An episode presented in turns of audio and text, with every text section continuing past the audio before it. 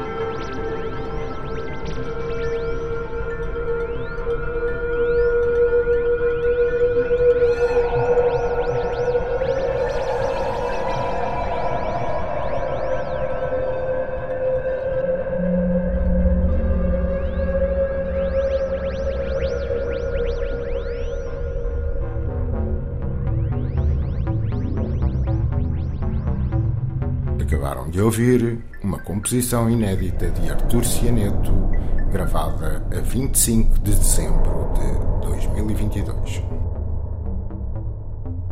Kinorama Bandas sonoras de filmes reais e imaginários. Um programa de Edgar Pera. Colaboração Ana Soares.